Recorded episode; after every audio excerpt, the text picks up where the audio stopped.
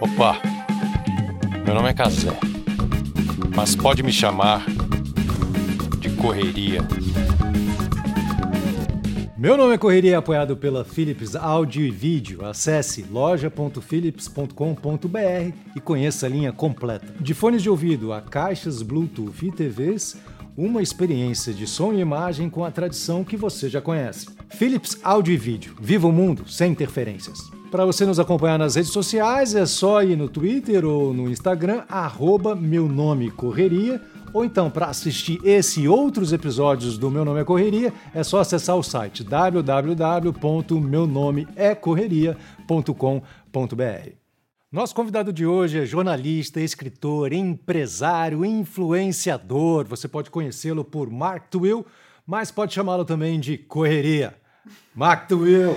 Que alegria. Alegria ter você aqui com a gente, cara. Muito obrigado por ter aceito o convite. Obrigado a você. Você sabe que é importante registrar em vídeo e em áudio, porque como toda a família é fã sua, e a gente acompanha desde que você tinha um cabelo comprido. Lembra sim, aquele sim, cabelo lembro, comprido, lembro, um pouco curly? Faz um tempo, né? Mas a gente então vai registrar esse momento para poder mostrar para minha irmã, para minha família toda e nunca mais esquecer. Então, obrigado pelo convite. Imagina, eu que agradeço, querido. Muito obrigado mesmo. Bom, jornalista, radialista, empresário, influenciador, fundador de uma agência de comunicação, escreve em jornal, em revista, faz palestra, tem um monte de atividades. Como é que você se define, então, Mark Tawil, já que você está trabalhando aí em tantas frentes? Um pagador de boletos. Né? Se você trabalha com tudo isso, sinal que você tem muito boleto para pagar. Olha, Casé, é assim. É, por muito tempo eu fiquei com uma dificuldade de me rotular. Primeiro porque eu não gosto. Então, fui muito tempo jornalista de redação radialista. Mas é que no começo a gente quer, não quer? A gente quer, assim, quando a gente não sabe ainda o que a gente é, fica procurando. A gente não descobriu ainda que a gente nunca vai vai saber de fato o que a gente vai ser. E, e quando a gente, a gente amadurece, uma, claro, é, é. e quando amadurece, você fica tentando ali encontrar. E também muda, né, Casé? Acho que pela primeira vez a gente tem a oportunidade de ter muitos, é, muitos talentos colocados à mesa, fazer coisas diferentes. Tem até um nome para isso, geração slash ou geração barra. Então eu sou o Casé, pai de família, barra apresentador, barra namorado, barra triatleta, enfim, você pode ser muita coisa, igual a Barbie, né? Você pode aquilo que você quiser. Então, hoje eu me defino como estrategista de comunicação para marcas, para empresas e para pessoas. Faço comunicação P2P, um educador para comunicação, porque eu dou aula e faço alguns trabalhos de treinamento, e talvez um creator, que eu não falo creator, eu falo um conteudista. Sou um uhum. pouco mais é, old school nesse uhum. sentido. E como é que, assim, as pessoas, muitas pessoas que estão nos assistindo estão nesse corre também de descobrir primeiro, descobrir qual é o corre. Uhum. Né? Você está fazendo um monte de coisa, mas será que é isso, será que é aquilo e tal? Como é que você se descobriu um estrategista de comunicação? Como é que foi isso? Puxa vida, você sabe que a minha vida teve um turning point, teve uma grande mudança quando eu tinha 42 anos. A minha vida começou, entre aspas, pelo menos digital aos 42. Sempre trabalhei muito.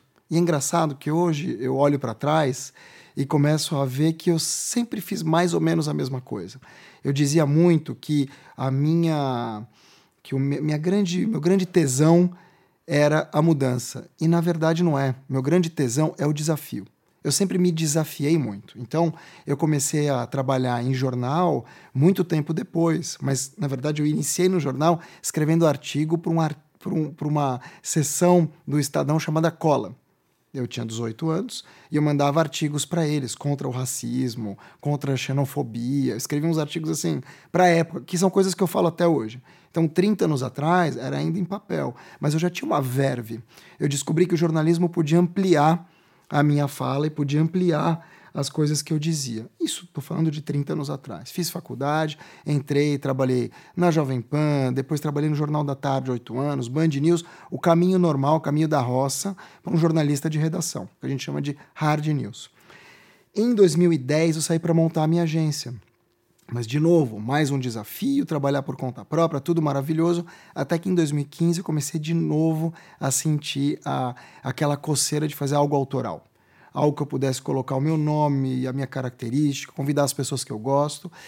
E eu não sabia muito como fazer isso. Comecei a escrever no LinkedIn.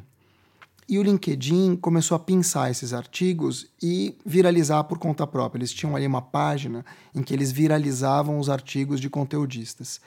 E eu comecei a perceber que eu poderia ter voz não estando numa grande empresa.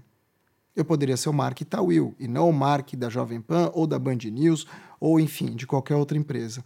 Aquilo me deu força e aquilo me deu, acima de tudo, autoconfiança. Porque a gente vai sendo massacrado ao longo dos anos, né?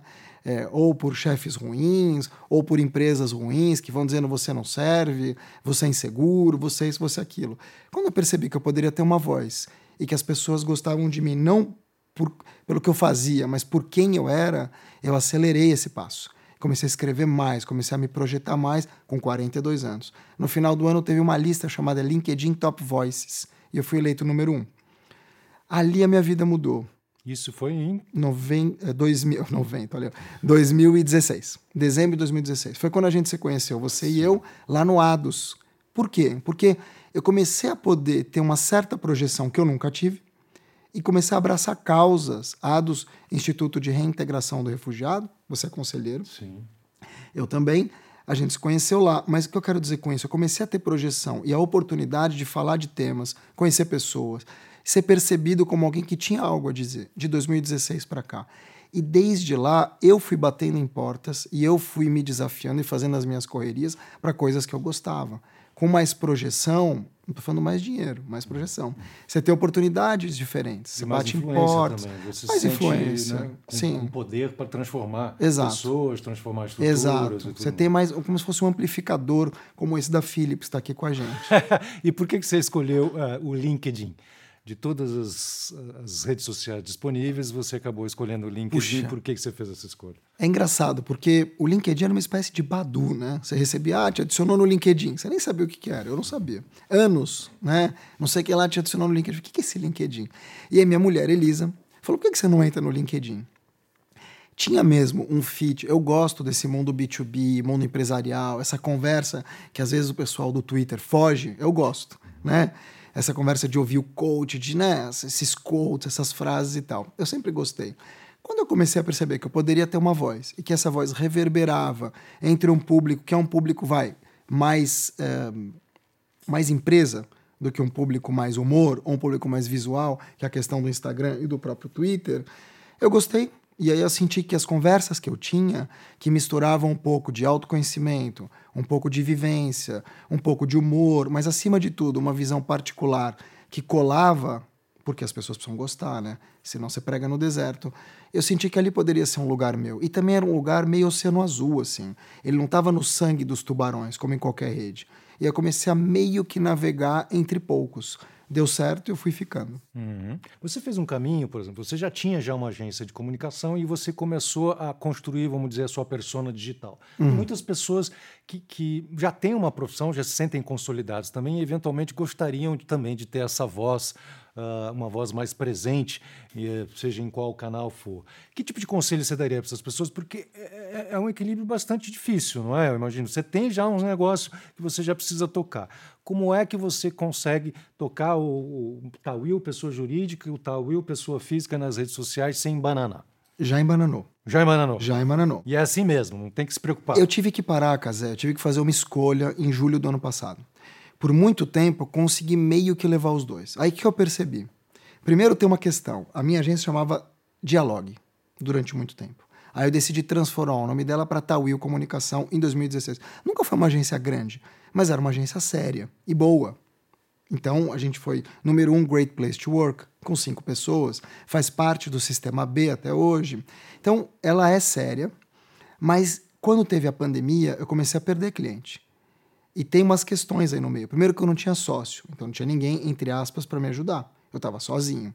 Depois, isso que você citou, eu ter que ter uma persona CPF e uma outra CNPJ que se misturava, o cliente começou a perceber o seguinte: puxa, ele atende a gente aqui, mas acho que ele é mais feliz dando palestra, dando treinamento, aparecendo como top esconder. voice. Não conseguiu esconder. Não conseguia esconder. o, o colaborador percebia. E mais do que isso, quando você tem um nome dado ao negócio, a pessoa quer você. Sim. Então, ó, eu quero fazer reunião com o Mark, porque eu vou fazer reunião com o Diego ou a Larissa, entende? Então, eu era demandado. E por muito tempo eu trabalhei em três vertentes. Porque eu fui chamado para a Rádio Globo, eu voltei para a imprensa em 2018, convidado para a Rádio Globo. E nesse convite era às seis da manhã. Então eu acordava às quatro, trabalhava das seis às oito. Eu amo rádio, então não ia dizer não. Mas eu trabalhava das seis às oito, fazia as outras coisas e durante o dia agência. Então eu dormia meia-noite, além de ser pai de duas startups e de um vira-lata e ter uma esposa brava. Então era muita coisa, era muita correria. Quando teve a Covid e eu comecei a perder cliente, falei, bom, agora é a hora. Eu prometi que eu não ia mandar ninguém embora e não mandei. Éramos em seis, éramos seis, como dizia a novela. Hoje eu não tenho, eu trabalho muito por frila tal. Mas nesse um ano e pouco, nesses 16 meses de pandemia, o que eu senti é que realmente eu precisava não demitir o cliente, mas eu precisava não aceitar mais, dar um passo para trás para dar outros para frente. E aí aconteceu uma coisa que eu não sei se você já sentiu, mas teve uma onda de lives. Oh. é, Deus me live. A gente sentiu. Você sentiu? A internet inteira. Assim, a, a, curva de lives não tinha baixado. E eu não era chamado para nenhuma, Casé. Zero. Zero. Aí eu falei, cara, tem alguma coisa errada. A vida inteira eu convidei gente, levantei a bola dos outros, puta, sempre fui legal. Ninguém me chamava. Falei, fudeu, né? Quem, quem sou eu? E aí que eu saquei que tinha uma coisa. Eu não tinha este rótulo que a gente comentou no começo, nem de estrategista, nem de conteudista, de nada. As pessoas me viam como um corpo ali, um ser legal, gosto, mas eu não sei o que ele faz.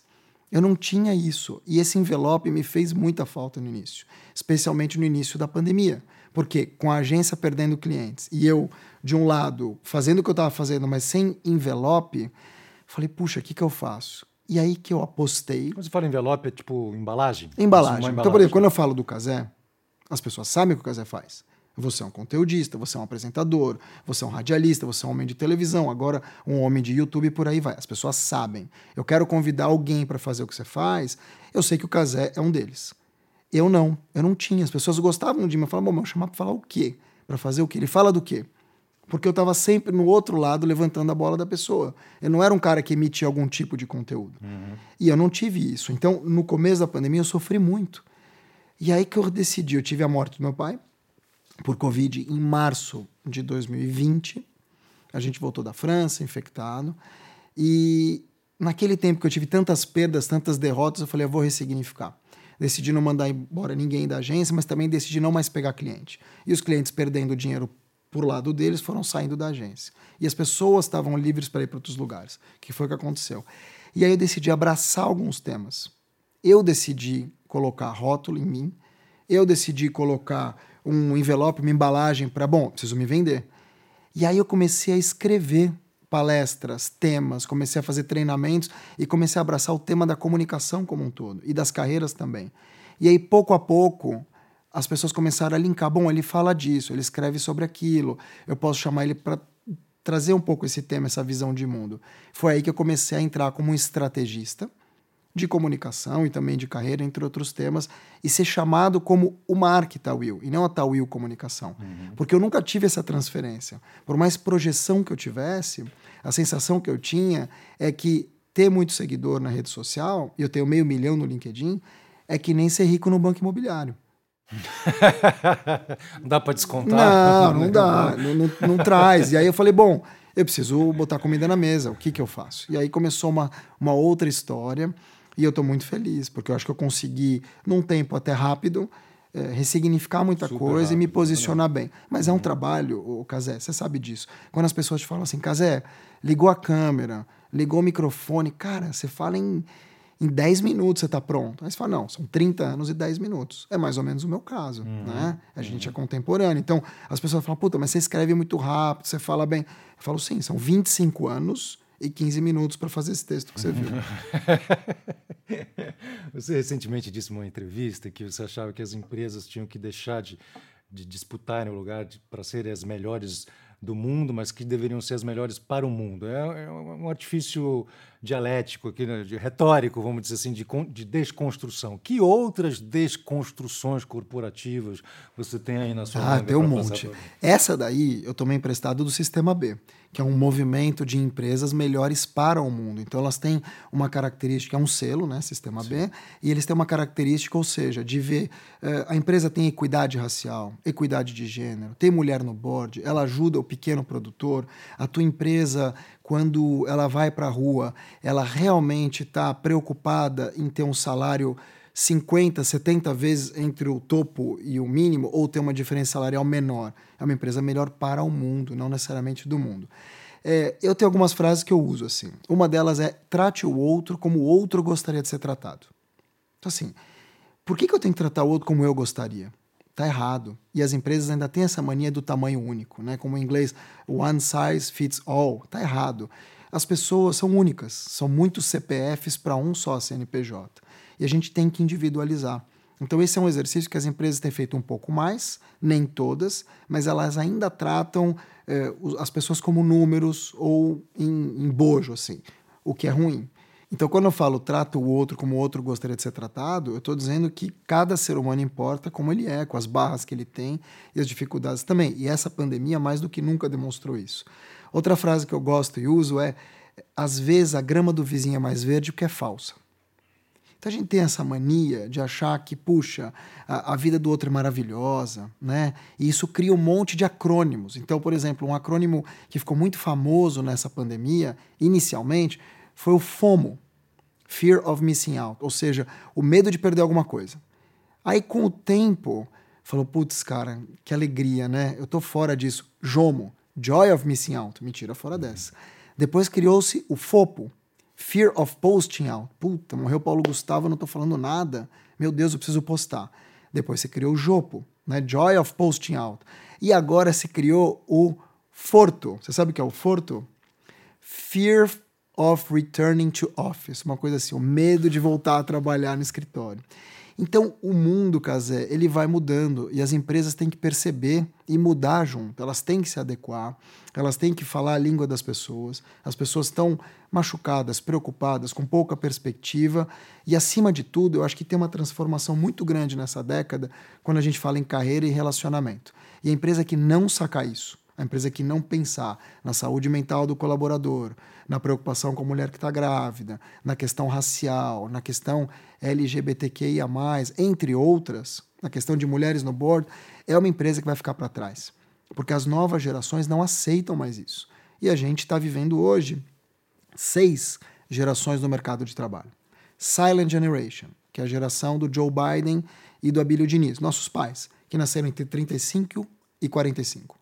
Baby Boomer, 45. X, que é a nossa. Y, Elisa, minha mulher, 40 anos. Millennial, galera aqui do estúdio. E Z, 20 anos para cá, nasceu em 2000. Tem a geração Alpha, que é essa nova, de 2010 para cá, mas essa não trabalha. Então, Silent, Baby Boomer, X, Y, Millennial e Z. Seis gerações trabalhando juntas no mesmo mercado é um caldo.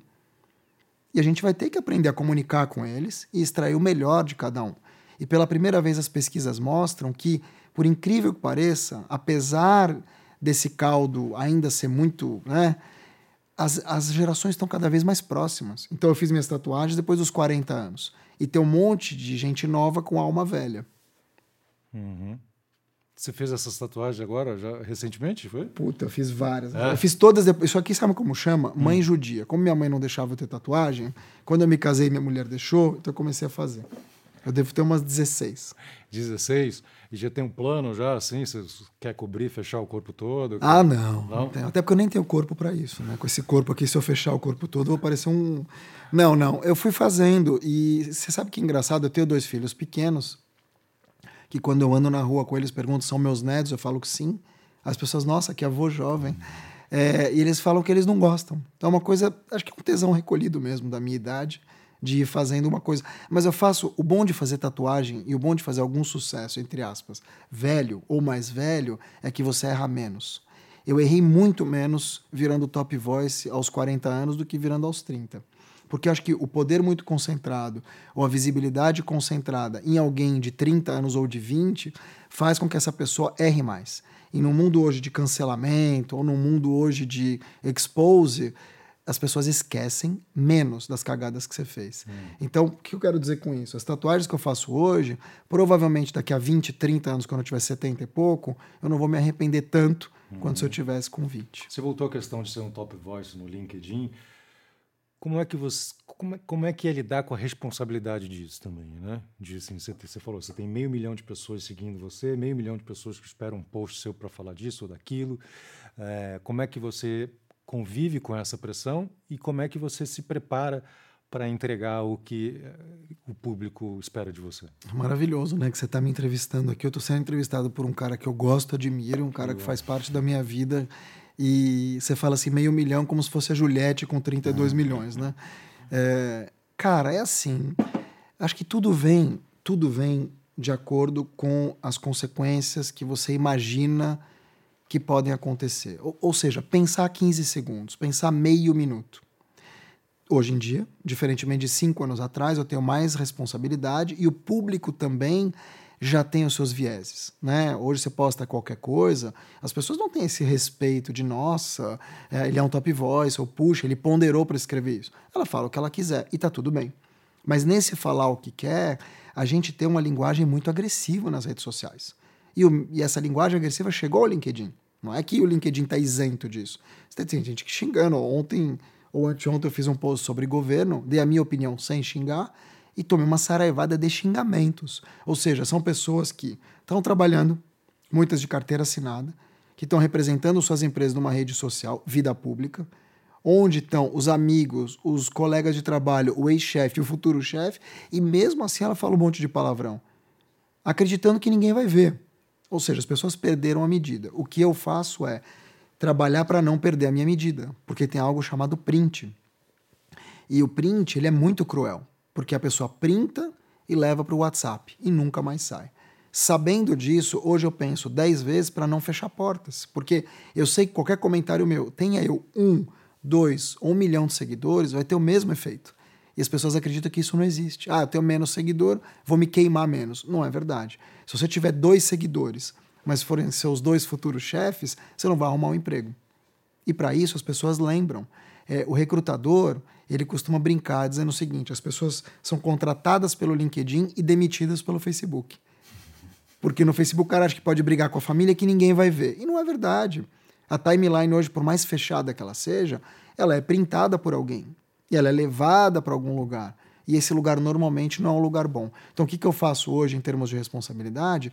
Eu tento é, pensar em quais batalhas eu quero entrar, se vale a pena. Eu quero pensar se vale a pena eu comentar tudo, provavelmente não. Se vale a pena eu comprar o barraco dos outros, como eu já fiz e me dei mal.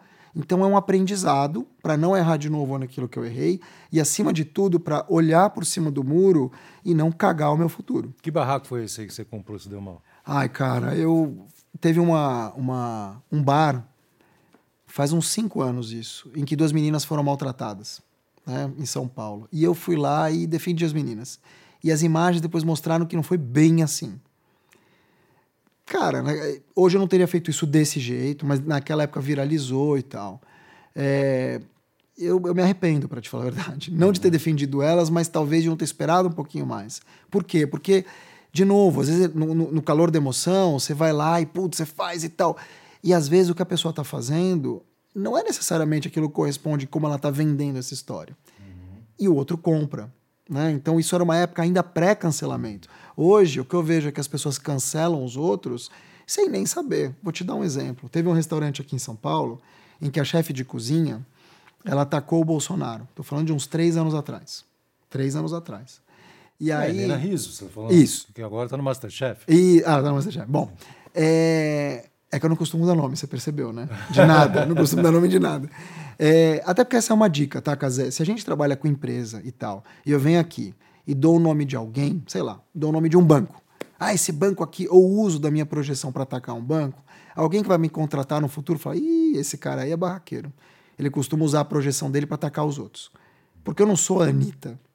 Não estou nesse nível do acima da nuvem que eu posso fazer o que eu quiser, que eu vou ter outros 50 sponsors. Eu posso me queimar e fechar portas que eu nunca mais vou abrir. Mas qual a diferença entre atacar e criticar? E... Ai, cara, você tem razão. Talvez, talvez não atacar, mas talvez mesmo criticar, dependendo da. Do, não digo nem do tom da crítica. O problema não é a tua crítica. O problema é como ela reverbera.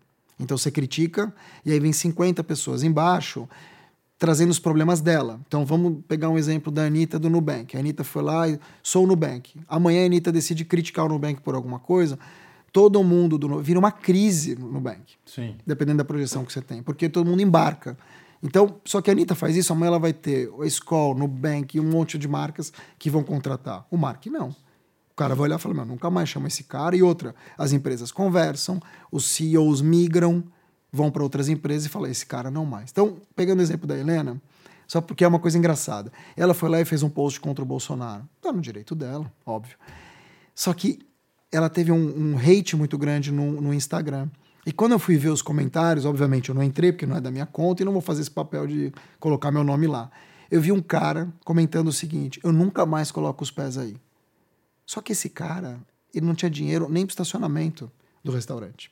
Ou seja, ele entrou num barraco para dizer: olha, eu nunca mais piso aí. Ele nunca pisou, nunca vai pisar. Mas ele fez questão de depositar. É como ter alguém apanhando na rua, você não sabe quem é, você vai lá e chuta a cabeça. E isso é o cancelamento.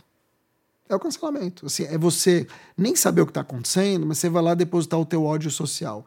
E eu vejo que isso tem sido cada vez mais comum. E eu não quero ser esse cara que compra barracos que eu não sei o que é e vou lá dar o meu quinhão, porque eu não sei, entende? Hum. E eu acho que isso é uma questão de maturidade. Eu não vou entrar em qualquer história, eu não vou xingar todo mundo. Eu não chamo o Bolsonaro de genocida, apesar de achar ele um, um negacionista, apesar de achar ele um, um cara péssimo para tudo que está acontecendo, que é o cara errado na hora errada e tudo, porque eu acho que genocida, genocida, é uma palavra que deslegitima muita coisa. Você chama ele de genocida. Genocida é um cara que fecha hospital. Você vai para o sudeste da Ásia, o genocida era o cara que era. É, é como os, os, genocidas nazistas. Entendeu? Eu sou judeu. Eu sei o que é um nazista. Eu não acho ele um nazista. Um nazista perseguiu meu povo, é, cor cortaram nossas cabeças, queimaram a gente no forno. Eles não estão queimando o judeu no forno. E espero que não queimem. Então não dá para chamar ele de nazista. Acho que a gente tem que aprender um pouco a colocar as coisas nos seus devidos lugares. Eu respeito quem fala e respeito quem não fala, mas eu não falo. Então hoje eu tento ser coerente com aquilo que eu penso e digo e comprar os barracos que eu posso bancar. Então, se eu vou comprar o barraco do outro, eu tenho que estar muito seguro com o que eu vou comprar. A pessoa precisa realmente comprovar que ela merece que eu entre, porque senão eu não vou entrar. E eu acho que isso eu fui aprendendo. A internet é um teste AB. Você erra hoje, tenta não errar amanhã. Né? Só que a gente vive num mundo tão em ebulição. Cara, te dou um exemplo bobo. Eu fiz um texto sobre Bruno Covas e coloquei uma foto do Bruno Covas no final da vida. Uma foto super forte dele com a mão com o filho. Aquilo viralizou para o meu tamanho. Deu dois dias, dois dias. Alguém me escreveu que lindo texto que você escreveu no Facebook. Mas, pô, cara, falar do futebol. falei, que futebol? Simplesmente viralizou um texto não meu, assinado por mim, dizendo o seguinte: quando Bruno Covas falou que iria para o jogo do Santos, eu neguei, mas eu estava errado. E nanana, um puta texto, e no final, Mark Tawil. Aí teve uma página de selo azul que postou e me creditou e teve 11 mil compartilhamentos. 11 mil compartilhamentos. Quer dizer, se é um texto que vai me prejudicar, eu estaria ferrado. Ferrado. Aí eu escrevi para a página, pedi gentilmente, o cara entendeu, tirou. Mas até isso acontecer, olha o tamanho do negócio. Uhum. É muito sério. Assim, a exponencialidade no mundo que a gente vive pode te levar a lugares muito obscuros. Uma coisa que a gente gosta bastante de falar aqui no, no Meu Nome é Correria é sobre a rotina das pessoas, ou se elas têm uma rotina, se constrói, se destrói, como é que você lida com isso? Tem uma série de atividades que você tem que fazer ao longo do dia. Você sabe que de manhã você é melhor para isso, à noite não sei o que lá. Como é que você monta a sua agenda? Ai, cara, isso é tão. Isso muda tanto, né? Porque quando você tem 30 anos, você age de um jeito. Quando você tem 40, de outro, eu tô indo para 50. E 50 com dois filhos pequenos. Então, com dois filhos pequenos, muda tudo. Eles acordam mais cedo de final de semana, dia de semana tem que levar para escola. Durante um ano e meio dessa rotina infantil, eu trabalhava e acordava quatro e meia, não via isso acontecer. Então, eu vou te dizer que é um pouco caótico, tem um pouco de montanha russa. O que eu sinto é que cada vez mais, eu vou usar uma palavra aqui que eu não entendo muito, mas eu vou usar: ciclo circadiano. Uhum. Né? É, cada vez mais o meu corpo está ditando um pouco essas novas regras. E aí eu posso te dizer que eu vou ter a dormir mais tarde, o que não necessariamente é bom. Então eu tenho uma rotina de seis horas de sono. Eu também não tenho o sono do, né, dos deuses. Mas tudo bem eu durmo seis horas. Eu coloquei um puff na agência, que agora é mais um espaço, um coworking pessoal, urgência, e eu durmo de vez em quando à tarde, muito pouco, 15, 20 minutos, faço yoga. Então, essas atividades físicas, elas complementam muito o meu dia. Eu faço um pouco de musculação, um pouco de correria correria de corrida, e, e yoga também. Porque é assim, muito se fala de mindset. Mindset. E eu sigo um. Eu não vou chamar de espiritualista, mas ele, ele tem uma inteligência, vou dizer, mais espiritual. É um cara chamado Robin Sharma. Tá? Ele é um escritor canadense. E ele fala que a gente tem quatro impérios internos. Quatro. A gente tem o mindset, que é a mentalidade. Mas o mindset é 25%. Você tem o heart set, que é a questão das emoções, outros 25%.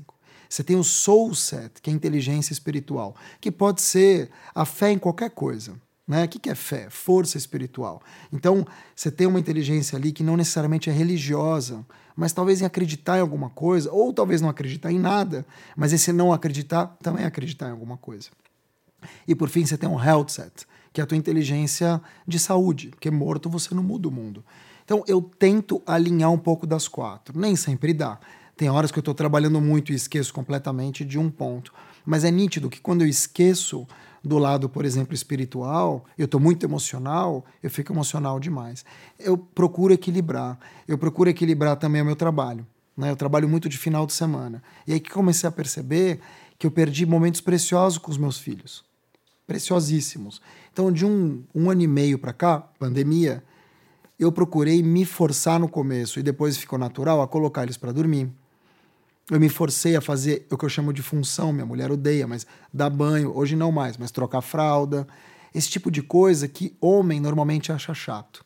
E a pandemia foi um excelente remédio para nós, os homens, descobrirmos a rotina, a jornada múltipla da mulher. Eu comecei a lavar louça, eu comecei a. Cara, coisas que eu não fazia. Né? Eu acreditava que aquilo ali era uma questão feminina no meu preconceito. Aliás, não era um preconceito, era um conceito. E eu fui mudando. E isso me empoderou demais, porque me aproximou dos meus filhos e me fez perceber o seguinte: que, cara, trabalho pode esperar. O trabalho não é tão urgente assim. Ninguém vai morrer se você não entregar um negócio. Mas aquele minuto que teu filho fala, posso brincar, e você não brinca, esse não volta mais. Porque não é questão de dinheiro, é uma questão de tempo. Né? E eles crescem muito rápido, as amizades se vão. Então, nessa pandemia, de 16 meses para cá, eu procurei ressignificar tudo isso. Tudo que eu vinha vivendo, eu meio que dei um reset e trabalhei diferente. Eu encho o saco da minha mãe, e era minha mãe que me ligava o dia inteiro. Eu procuro ligar para algumas pessoas que eu não ligava. Eu procuro interagir mais com os outros, estar tá mais presente, falar eu te amo. Eu te amo. falar eu te amo, assim, perder um pouco desses, dessas questões que vieram me construindo até 16 meses atrás. Porque, cara, é isso, a vida passa assim. E eu tô vendo, infelizmente, pessoas irem embora da minha idade ou até mais novas e que não, até me arrepia, e que não tiveram essa oportunidade de falar o que tinha que ser falado, de viver aquilo que tinha que ser vivido. Então eu tento fazer isso. Eu não estou dizendo aqui que eu sou, nossa, o espiritualizadão, não é isso mas eu tento ser presente cada vez uhum. mais nas conversas, nas interações.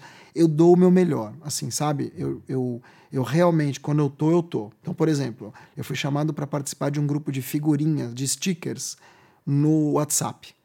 Só podia comunicar por sticker. Eu fui mandado embora do grupo, de tanto que eu mandava.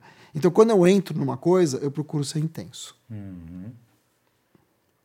Falei muito, né? Não, não. Tô refletindo. Te cansei, né?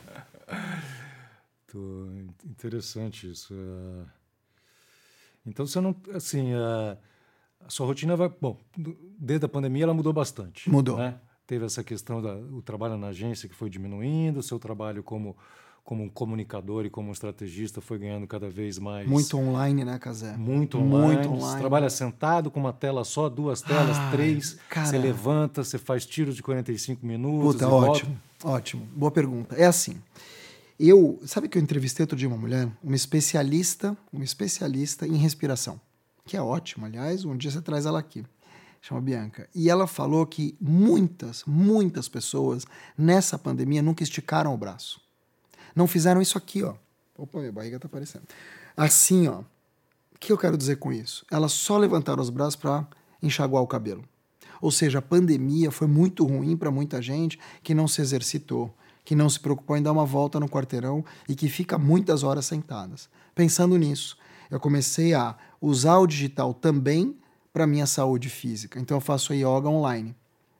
Eu procuro, por exemplo, me nutrir aí espiritualmente e até conteudisticamente de outras leituras, de outros podcasts. Comecei a ouvir Meu Nome é Correria na pandemia eu começo a me nutrir de bolhas que não são as minhas. Isso me alimenta. Uhum. Eu conversar Mas você com tem gente. hora para isso? Você faz. Cara. Ah, não, agora eu tô com vontade de assistir o podcast, aí você vai ouvir o podcast. Não, eu vou escrever não sei quando. Não, eu me, eu me perco ainda nisso. Eu gostaria de ter mais horas. Eu gostaria de ter mais horas, não, minto. Eu gostaria de usar melhor as minhas horas.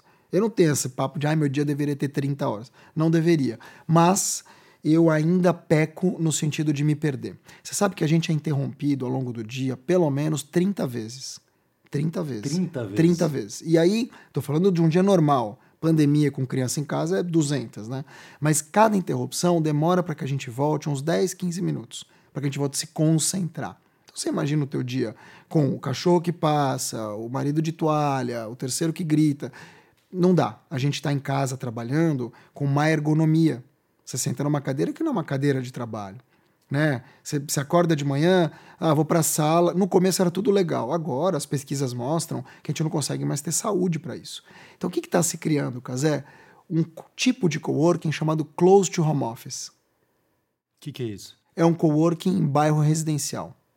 Porque as pessoas não conseguem trabalhar de casa, mas também não vão atravessar a cidade para ir estar vindo na Paulista, falando aqui de São Paulo. Já está mudando o jeito de trabalhar. E eu acho que o jeito de trabalhar vem com a questão de rotina. Eu ainda me perco sozinho, porque eu quero, entrando numa rede social e passando um tempo que eu não deveria. Eu me perco. Então, a palavra que é disciplina, né? a palavra que é acabativa e não iniciativa. Porque eu tenho um monte de iniciativa, mas eu preciso ter acabativa. Entende? Acabativa. Acabativa. É Isso tem em inglês. Achiever. O cara que tem uma, uma acabativa é um cara que ele termina o curso. Eu comprei curso na pandemia que eu não assisti. E um monte de gente deve ter comprado o curso que não assistiu. Um monte de gente comprou livro que não leu. E isso é ruim porque te cria a procrastinação, que é não fazer o que tem que ser feito, ela te cria uma angústia. Você fala, puta, eu paguei o curso, mas não vi. Puta, o livro tá lá do lado da cama, eu não leio.